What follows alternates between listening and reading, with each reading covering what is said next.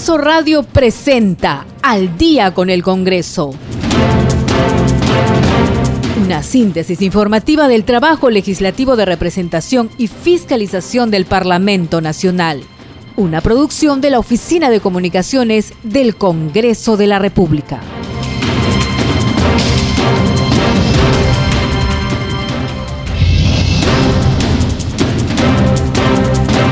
Noches, bienvenidos a Al día con el Congreso. Hoy es jueves 9 de diciembre del 2021. Les saluda Perla Villanueva y me están acompañando Franco Roldán y Rafael Cifuentes en los controles. Estamos listos para llevarles toda la información del Parlamento Nacional. De inmediato vamos con la relación de nuestros titulares.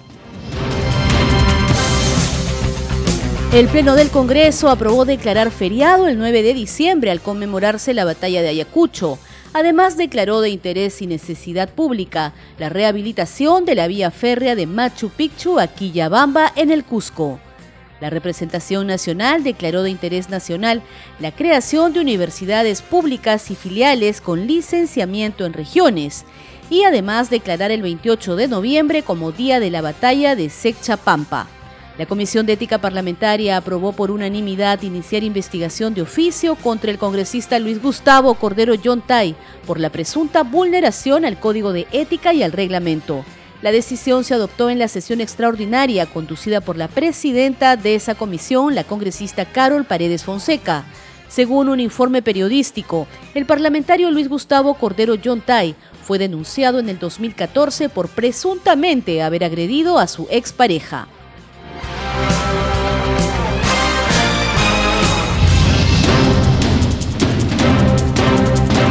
Esta manera empezamos esta edición de Al día con el Congreso a través de la señal de Radio Nacional. Les vamos a comentar sobre la jornada de trabajo en la sesión plenaria del día de hoy.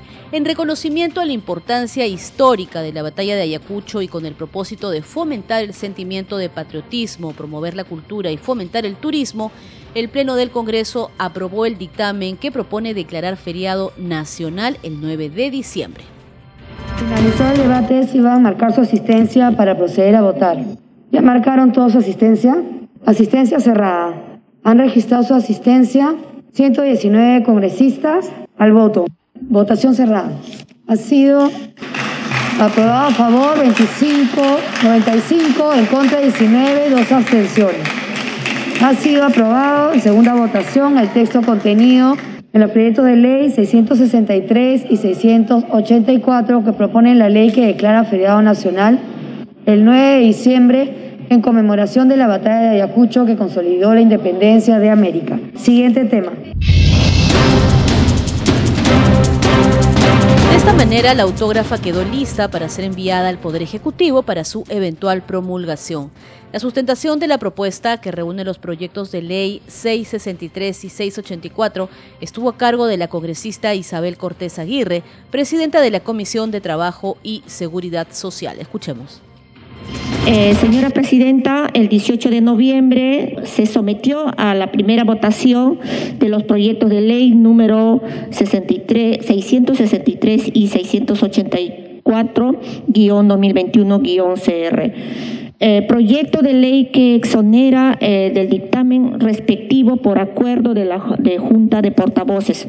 El proyecto de ley 684 eh, y 663, señora Presidenta, ha sido denominado como la ley que declara feriado nacional el día 9 de diciembre en conmemoración a la batalla de Ayacucho que consolidó la independencia de América. En concordancia eh, con el artículo 73 del Congreso de la República, este proyecto de ley fue aprobado en primera votación por mayoría, no siendo exonerado de la segunda votación en la misma fecha. Por esta razón, señora Presidenta, cumplió el plazo determinado por ley y en virtud a lo señalado en el artículo 78 del reglamento del Congreso de la República, solicito que se someta a, debate la presente iniciativa legal. Cada 28 de noviembre se conmemorará entonces el día de la batalla de Sechapampa en el que se recuerda el triunfo de esa gesta ocurrida en 1821 en el actual distrito de Chiara, provincia de Huamanga, en el departamento de Ayacucho. Bueno, habiendo finalizado el debate, por favor, sírvanse marcar su asistencia para proceder a votar. Señores congresistas, de conformidad con lo establecido en el último párrafo del artículo 78 del reglamento del Congreso de la República, la exoneración de la segunda votación del presente proyecto requiere del voto a favor de no menos de tres quintos del número legal de congresistas. Votación cerrada. Han votado a favor 111 congresistas, cero en contra, cero abstenciones.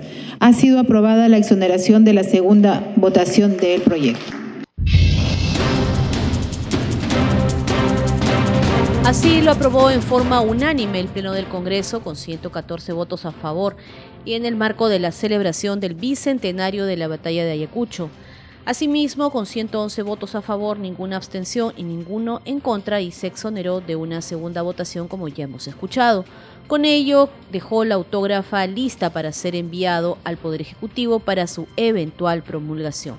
El encargado de sustentar la propuesta fue el presidente de la Comisión de Cultura y Patrimonio Cultural, Alex Flores Ramírez, quien presentó la propuesta actualizada con un texto sustitutorio en nombre de su bancada sobre el proyecto de ley que presentó la excongresista Tania Pariona Tarqui. Señora Presidenta, tenemos el dictamen aprobado por unanimidad en la Comisión de Cultura y Patrimonio Cultural de la séptima sesión ordinaria de fecha 8 de noviembre de 2021, en la cual se pide declarar el 28 de noviembre de cada año como día de la batalla de Serchapampa para conmemorar la victoria de esta gesta acaecida en 1821. Señores congresistas, el pueblo de Ayacucho, desde los primeros momentos, en que empezó la gesta emancipadora, se sumó a este proyecto libertario. Tal es así que tenemos manifestaciones de levantamientos en contra de la corona española desde 1870, con el gran levantamiento de Tupac, de Tupac Amaru en el Cusco.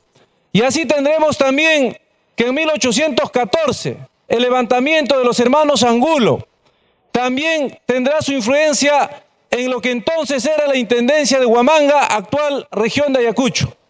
Encabezado por Hurtado de Mendoza y Béjar, va un contingente y los ayacuchanos, los huamanguinos, se suman a este proyecto libertario. Y sobre todo tenemos el pueblo de los morochucos de Pampa Cangallo, un pueblo que étnica y históricamente desciende de los pueblos andinos quechuas y, vemos que se sella una batalla también importante como es la batalla de Serchapampa.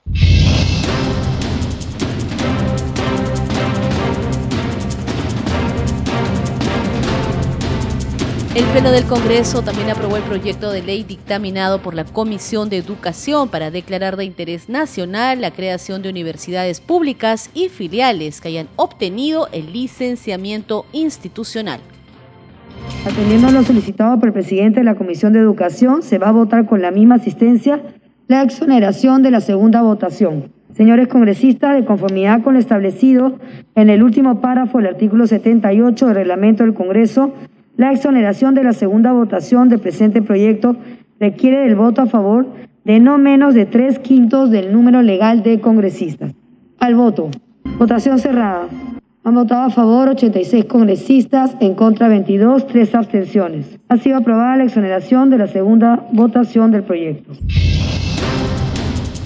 El proyecto de ley fue sustentado por la legisladora Noelia Medina. Escuchemos empezar diciendo que la educación es el eje fundamental para el desarrollo, pero que además está contemplado en nuestra Carta Magna garantizar la educación a todos los peruanos. En ese tenor proponemos que la creación de universidades y filiales públicas descentralizadas que se declare de interés nacional.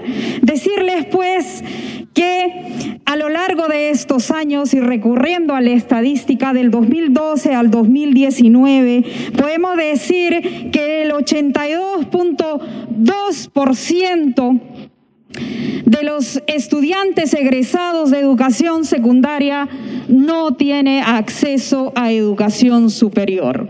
Un una estadística triste, una estadística lamentable. De ella también podemos mencionar que a través de la evaluación, SUNEDO cerró una universidad pública. Si nosotros vemos estas estadísticas, podemos decir que, por ejemplo, la Universidad Nacional Mayor de San Marcos tiene 24.335 postulantes versus 2.413 vacantes. No es distinto en la universidad esto San Agustín de Arequipa, la UNEVAL de Huánuco, la Universidad Nacional de Trujillo, la Universidad Nacional del Callao. La capacidad instalada que tienen las pocas universidades públicas no es suficiente para la cantidad de demanda que requieren nuestros jóvenes.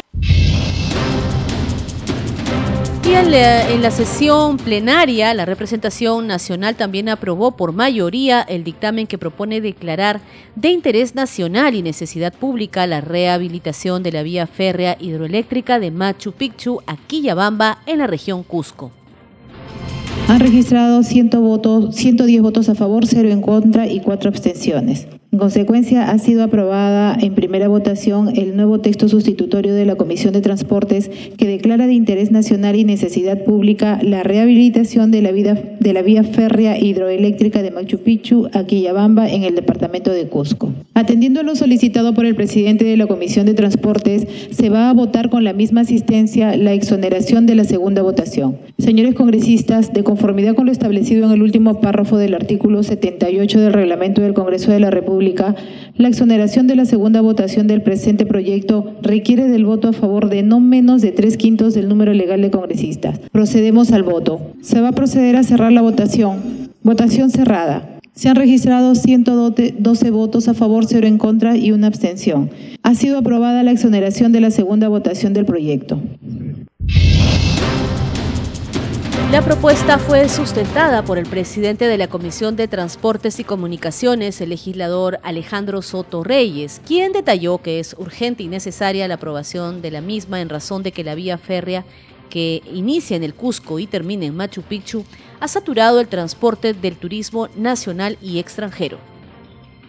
Señora Presidenta, distinguidos señores congresistas, hace 33 años que la región del Cusco viene solicitando que se sirvan a emitir una ley declarativa que posibilite la rehabilitación de la línea férrea entre hidroeléctrica que está en Machu Picchu hacia Santa Teresa, Santa María, la Convención Quillabamba. La necesidad es urgente y necesaria en razón de que la vía férrea que nace en el Cusco y que termina en Machu Picchu ha saturado, por ejemplo, el transporte del turismo nacional y extranjero. ¿Qué otra opción cabe? La otra opción es rehabilitar ese tramo, esa vía férrea desde hidroeléctrica Santa Teresa Santa María la Convención Quillabamba, que puede posibilitar un nuevo acceso hacia la maravilla mundial. Por eso nosotros hemos planteado este proyecto de ley que es declarativo, que no le va a causar ningún costo al Estado, pero que por lo menos es una reivindicación para aquellos que han sufrido los embates del fenómeno del niño de 1988. 33 años en el olvido esta parte de la región del país, señora presidenta.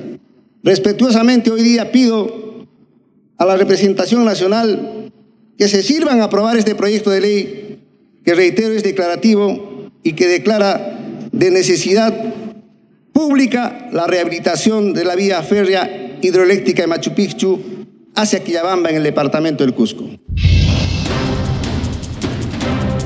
Y de otro lado, el Congreso rechazó el proyecto de ley relacionado a la presentación de mociones de censura a la mesa directiva.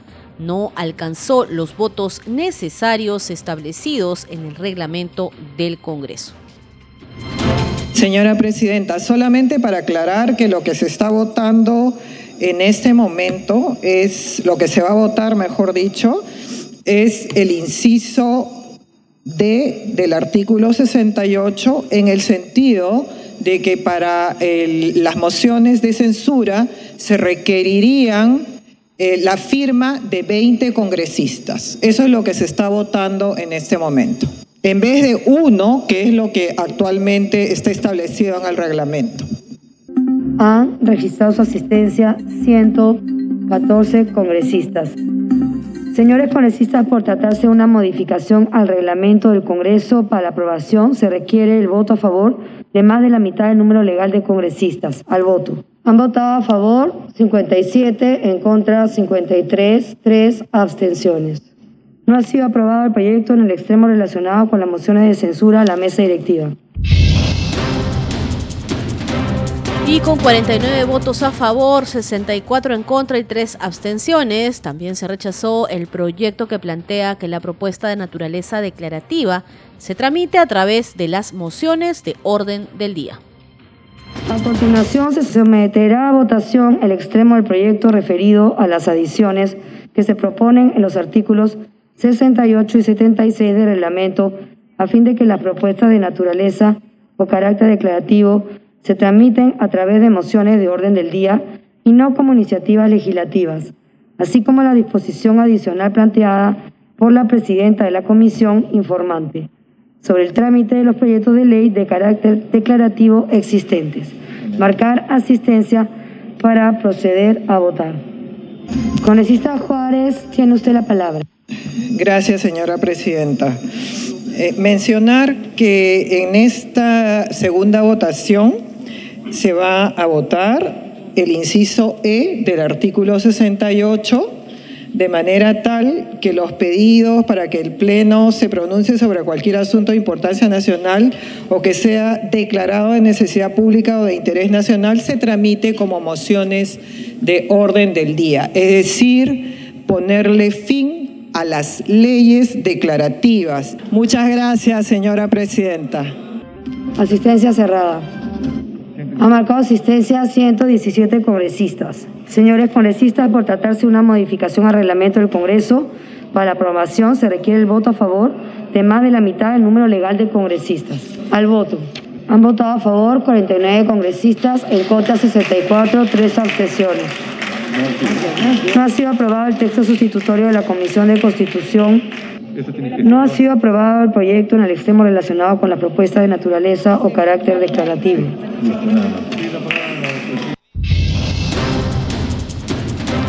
Hay que precisar que previamente la presidenta de la Comisión de Constitución, la legisladora Patricia Juárez, sustentó los proyectos de resolución legislativa 164 y 486 en mención, los cuales, como ya les hemos señalado, proponen optimizar el procedimiento de aprobaciones declarativas y regular la presentación de mociones de censura contra la mesa directiva. Escuchemos a la congresista Patricia Juárez. La iniciativa propone que los proyectos de ley de carácter declarativo sean reconducidos como mociones de declaraciones de necesidad pública e interés nacional, que deban ser tramitados por los congresistas a través de sus grupos parlamentarios. Con relación a la primera propuesta, esta comisión, luego de su evaluación técnica, ha llegado a la convicción de que solicitar un respaldo del 25% del número legal de congresistas para la presentación de una censura a la mesa directiva es una exigencia elevada que tiene sustento en la presentación de mociones de censura al Consejo de Ministros o a los ministros por separado, dadas las consecuencias que ello conlleva y que no puede ser comparable a las mociones de censura a los miembros de la mesa directiva del Congreso, pues este último supuesto tiene una consecuencia distinta.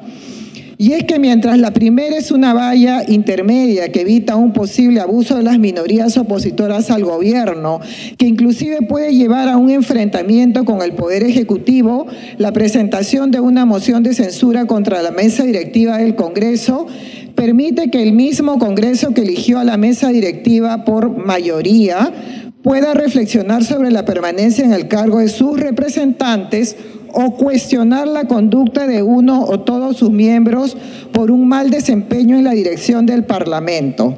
Es decir, se trata de un mecanismo de control interno. Y al inicio de la sesión plenaria del Pleno del Parlamento se guardó un minuto de silencio por el sensible fallecimiento de la excongresista Susana Iguchi. Eh, congresista Barbarán, tiene usted la palabra. Muchas gracias, Presidenta. El día de ayer partió al encuentro del señor la señora Susana Iguchi, excongresista de la República y ex primera dama de la Nación. Y por ella, Presidenta, quisiera pedir un minuto de silencio. Autorizado. Gracias. Vamos a continuar con más información en Al día con el Congreso a través de la señal de Radio Nacionales. Vamos a contar ahora que la Comisión de Ética Parlamentaria aprobó por unanimidad iniciar investigación de oficio contra el congresista Luis Gustavo Cordero Yontay por la presunta vulneración al Código de Ética y al reglamento. Según un informe periodístico, el parlamentario Luis Gustavo Cordero Yontay fue denunciado en el 2014 por presuntamente haber agredido a su expareja. La decisión de la Comisión de Ética se adoptó en la sesión extraordinaria conducida por la presidenta de esa comisión, la legisladora Carol Paredes Fonseca. No habiendo más intervenciones, se va a someter a votación denunciar de oficio al señor congresista Luis Gustavo Cordero Jontay por la presunta vulneración al Código de Ética y el Reglamento. Pido a la secretaria técnica someta a votación la denuncia de oficio contra el congresista Luis Gustavo Cordero Jontay. Presidenta, informa usted que la admisión de la denuncia de oficio contra el congresista Cordero Jontay ha sido admitida por unanimidad con 16 votos a favor. Gracias, secretaria técnica. Entonces se ha aprobado la denuncia de oficio contra el congresista Luis Gustavo Cordero Jontay por unanimidad. Señores congresistas, finalmente se consultará la dispensa de trámite de aprobación de acta. Secretaria técnica, por favor, sírvase realizar la votación nominal. Señora Presidenta, informa usted que la dispensa del acta ha sido aprobada por unanimidad, con 16 votos.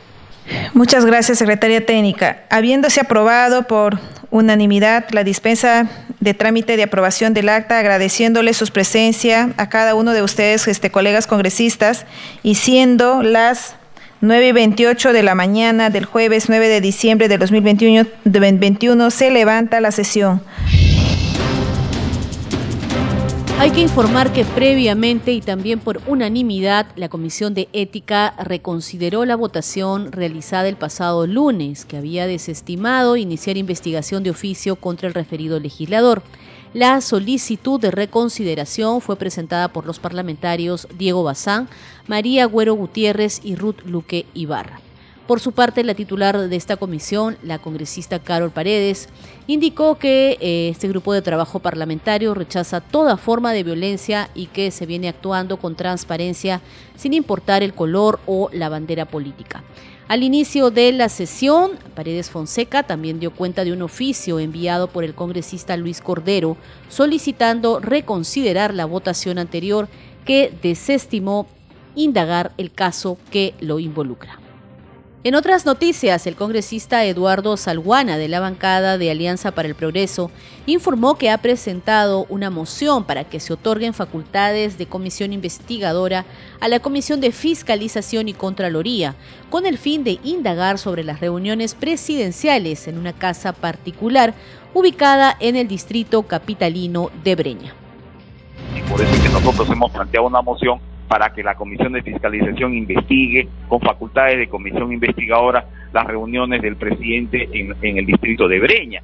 El gobierno lo que tiene que hacer, empezando por el ministro, es hacer una profunda autocrítica, una reflexión sincera de, de, lo, mal que están conduciendo el país, corregir, enmendar y, y, vean que el Congreso, la mayoría les está dando una nueva oportunidad de hacer las cosas bien.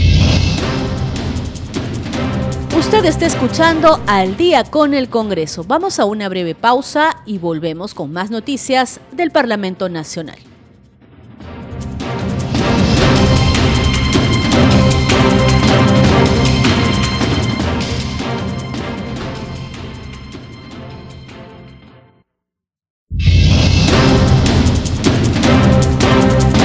A la segunda media hora informativa. Esto es Al día con el Congreso a través de la señal de Radio Nacional. Vamos a repasar juntos una vez más nuestros titulares.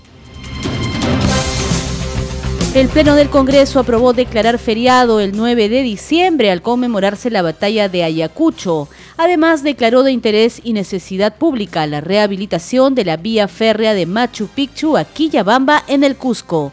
La representación nacional declaró de interés nacional la creación de universidades públicas y filiales con licenciamiento en regiones y también declaró el 28 de noviembre como Día de la Batalla de Sechapampa. La Comisión de Ética Parlamentaria aprobó por unanimidad iniciar investigación de oficio contra el congresista Luis Gustavo Cordero Yontay por la presunta vulneración al Código de Ética y al reglamento.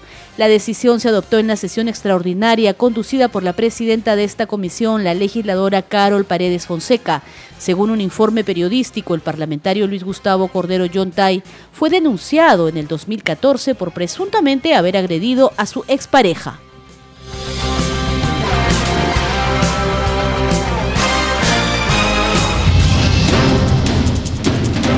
Con el desarrollo de las noticias del Parlamento Nacional. Les contamos ahora que para mañana la Comisión de Fiscalización citó al sobrino del presidente de la República, Pedro Castillo, y al dueño de la Casa de Breña. Tenemos en mano la agenda de la Comisión de Fiscalización y Contraloría, como ya dijimos, tiene previsto sesionar a partir de las 9 de la mañana.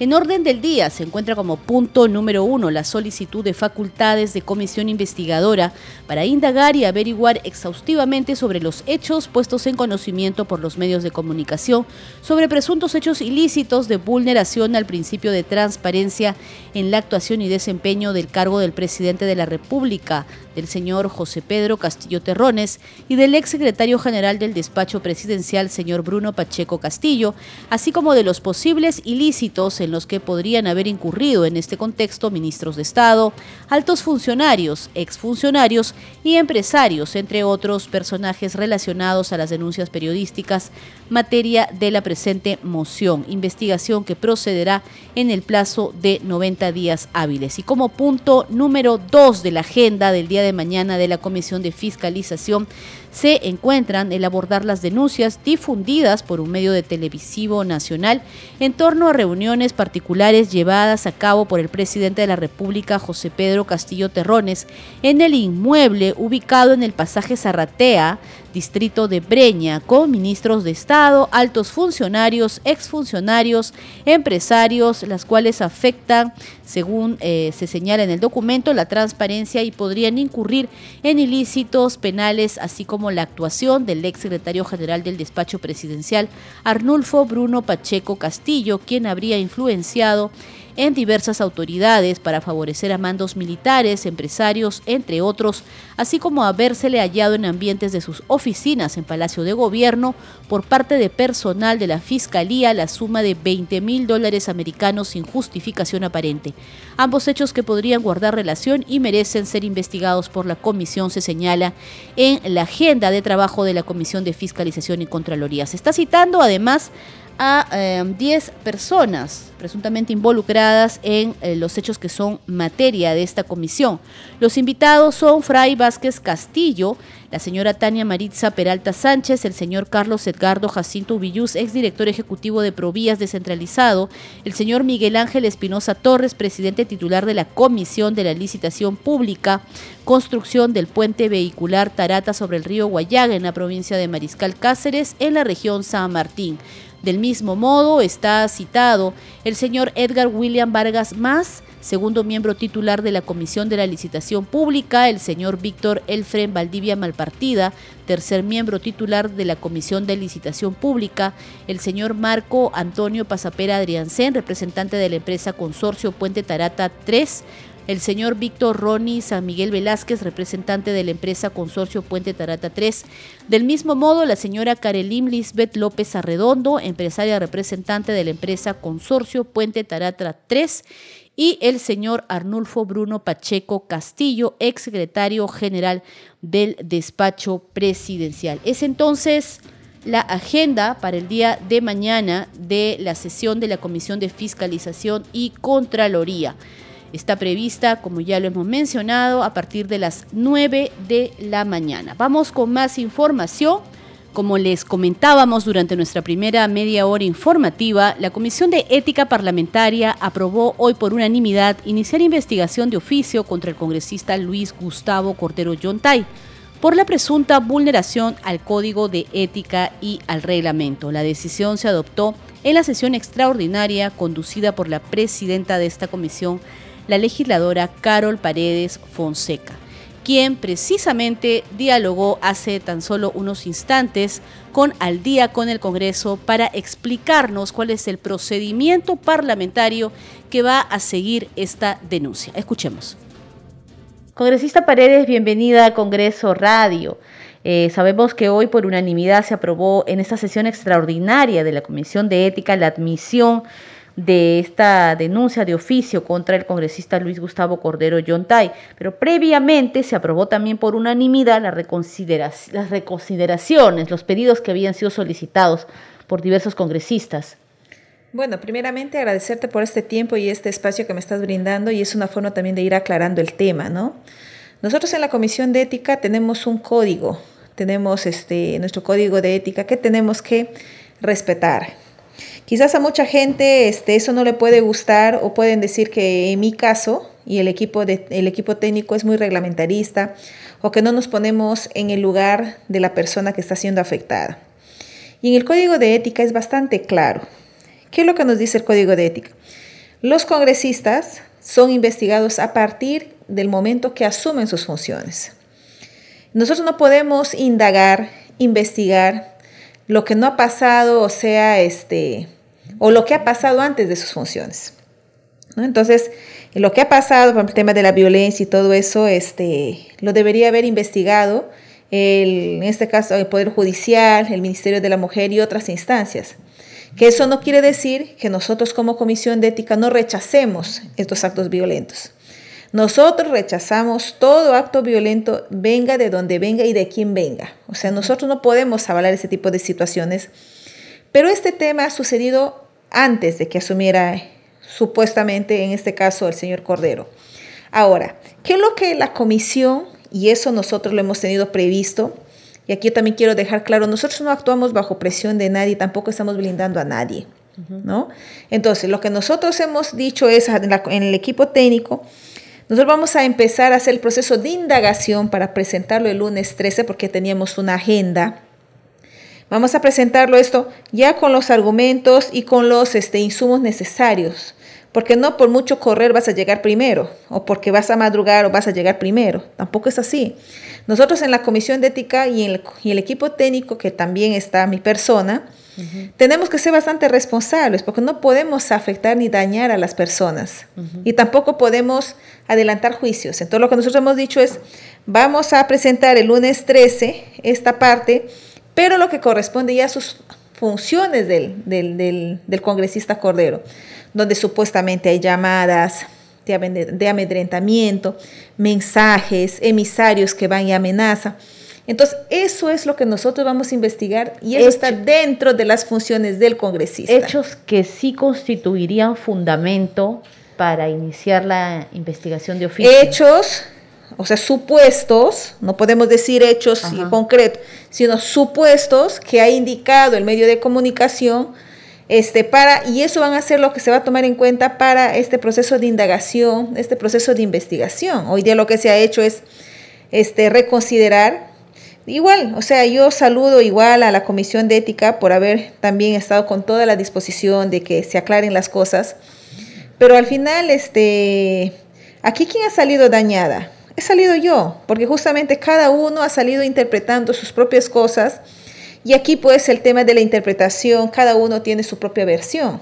Yo no soy abogada, pero sí tengo un equipo técnico que también de abogados y que saben perfectamente hacia dónde y cómo tenemos y además, si nosotros estamos hablando de respeto a la institucionalidad, tenemos que ser los primeros en asumir ese respeto y, hacer respetar nuestro código.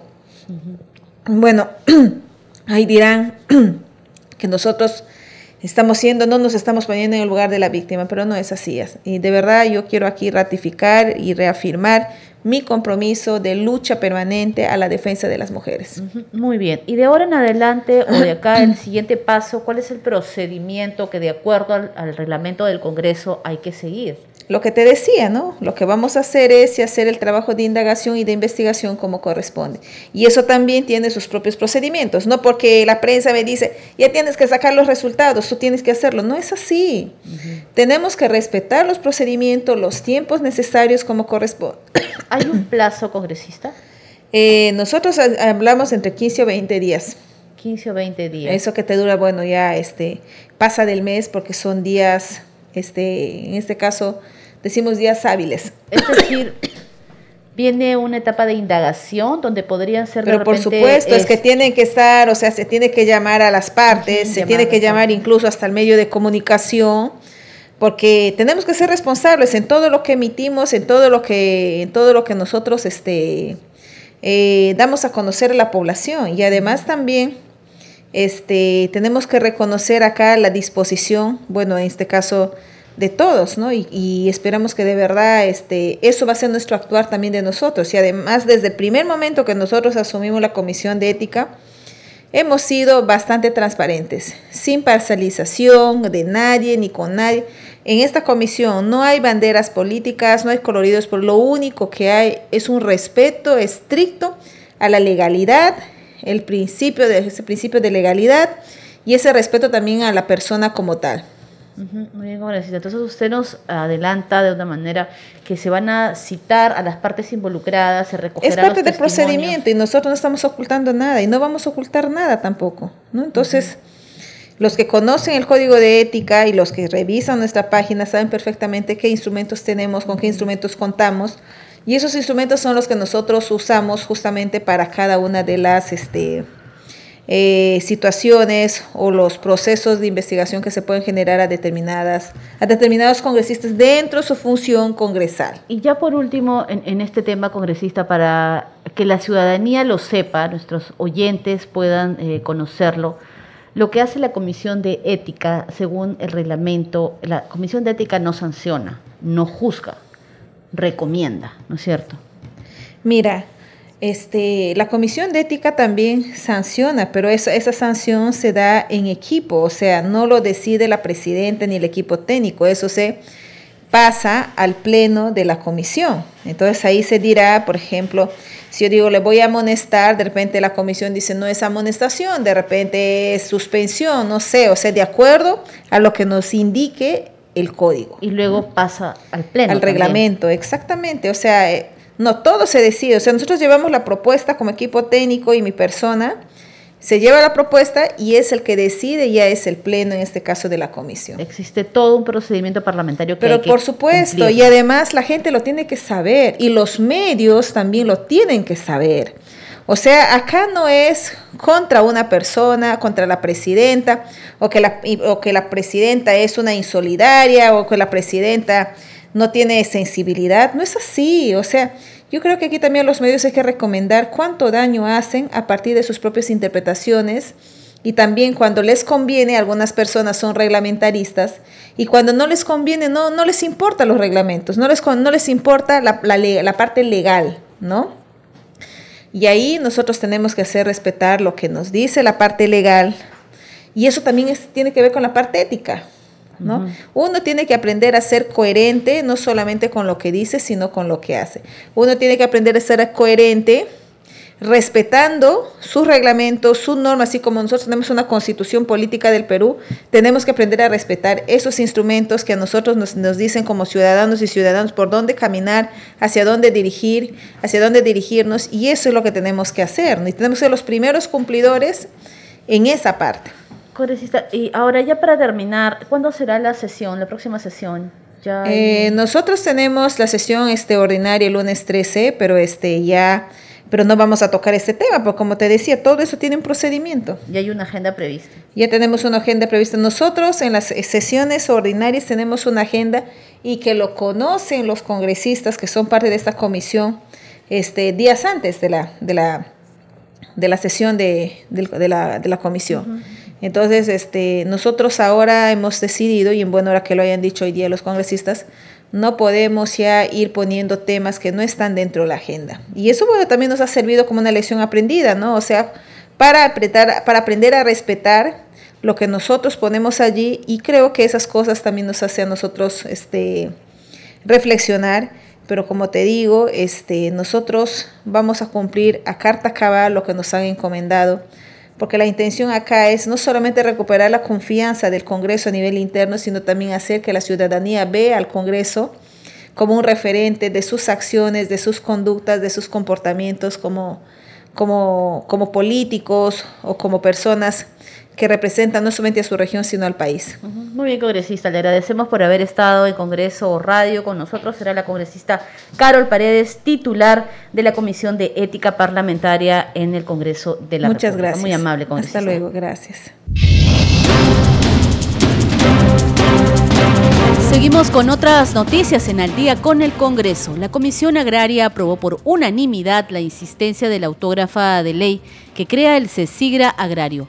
La propuesta que fue observada por el Ejecutivo tiene el objetivo de brindar mejores oportunidades a los estudiantes. Escuchemos el informe de la multiplataforma de noticias del Congreso.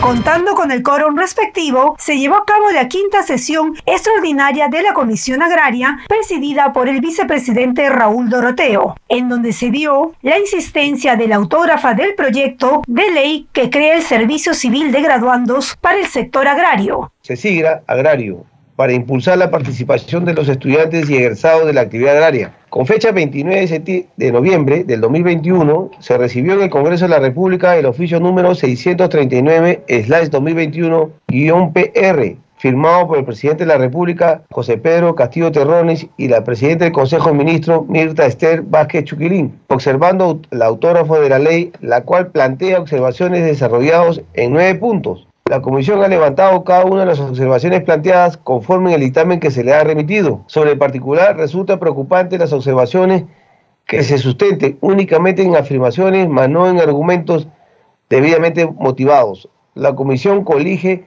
que la creación del CECIGRA agrario se encuentra comprendida dentro de las medidas anunciadas pomposamente por el Poder Ejecutivo el vicepresidente de la Comisión Agraria, Raúl Doroteo, manifestó que es importante que los estudiantes realicen sus prácticas profesionales. En ese sentido, se debe aclarar que el CECIR agrario es necesario debido a que conforme a lo señalado del dictamen existe una limitada oferta de prácticas profesionales y a las que pueden acceder los estudiantes de las carreras vinculadas con la actividad agraria, limitando acceso a la asistencia técnica por parte de los productores agrarios. El parlamentario manifestó que no habiendo excusa alguna, se dé por proclamada dicha insistencia de la autógrafa de la ley que cree el servicio civil de graduandos para el sector agrario. La Comisión Agraria concluye que se han refutado todas las observaciones planteadas por el Ejecutivo, por consiguiente, no existen argumentos válidos para evitar la prolongación autógrafo bajo estudio. Ergo corresponde insistir en la misma que el Congreso de la República, en el aparo constitucional, se sirva a proclamarla y publicarla. Por las consideraciones expuestas, solicitamos que nos apoyen con la aprobación del dictamen presentado. Con 12 votos a favor, fue aprobado por unanimidad la insistencia de la autógrafa del proyecto de ley del CECIGRA Agrario. En consecuencia, el dictamen de insistencia ante las observaciones del presidente de la República al autógrafo recaído del proyecto de ley 189, el 2021-CR de la ley que crea el Servicio Civil de Graduandos para el sector agrario, CECIGRA Agrario, para impulsar la participación de los estudiantes y egresados de la actividad agraria, ha sido aprobado por unanimidad. Y en otras noticias, la congresista de Alianza para el Progreso, Lady Camones, presentó un proyecto de ley para que OCIPTEL regule los cargos por reconexión de los servicios de telecomunicaciones.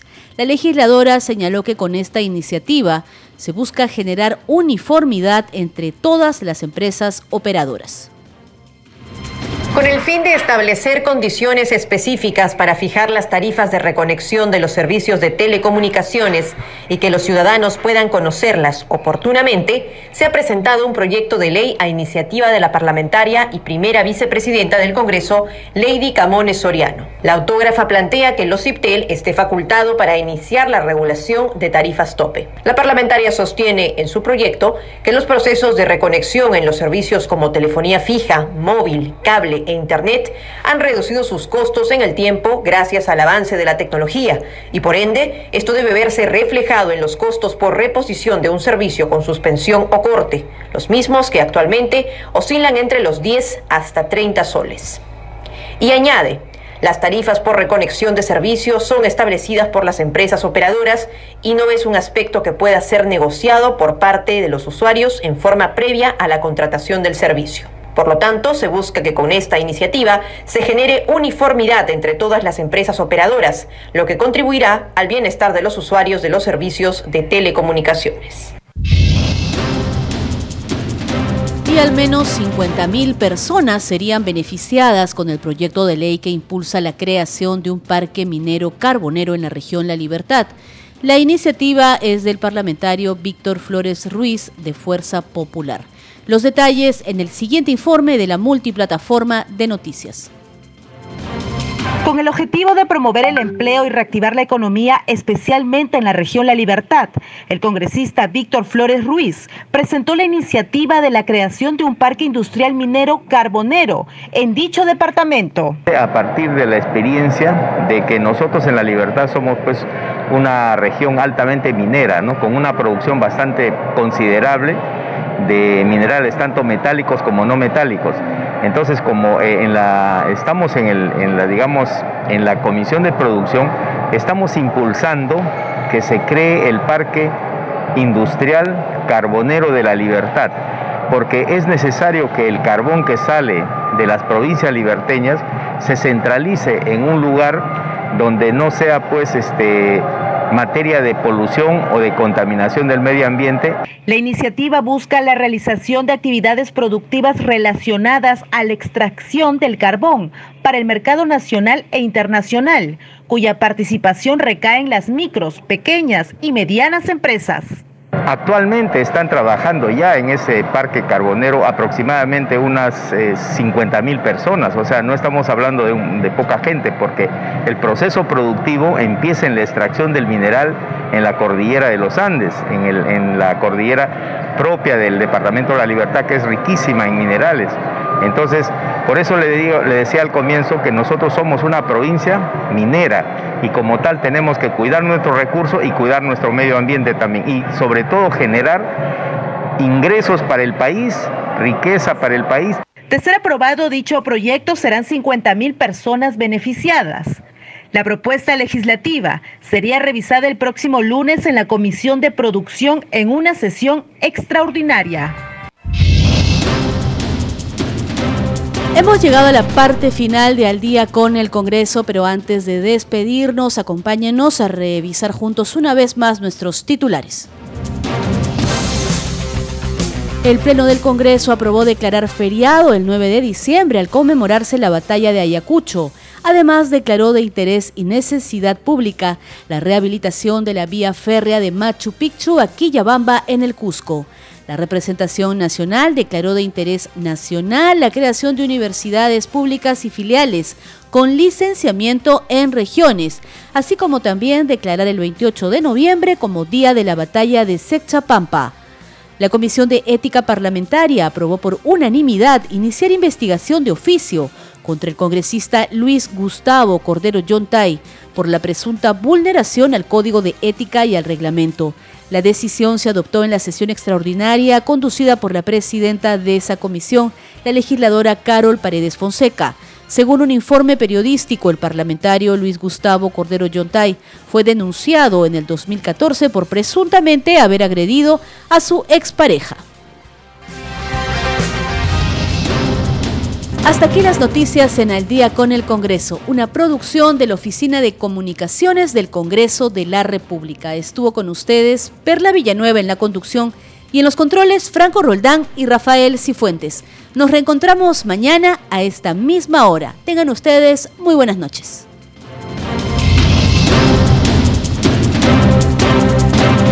Congreso Radio presentó Al día con el Congreso. Una síntesis informativa del trabajo legislativo de representación y fiscalización del Parlamento Nacional. Una producción de la Oficina de Comunicaciones del Congreso de la República.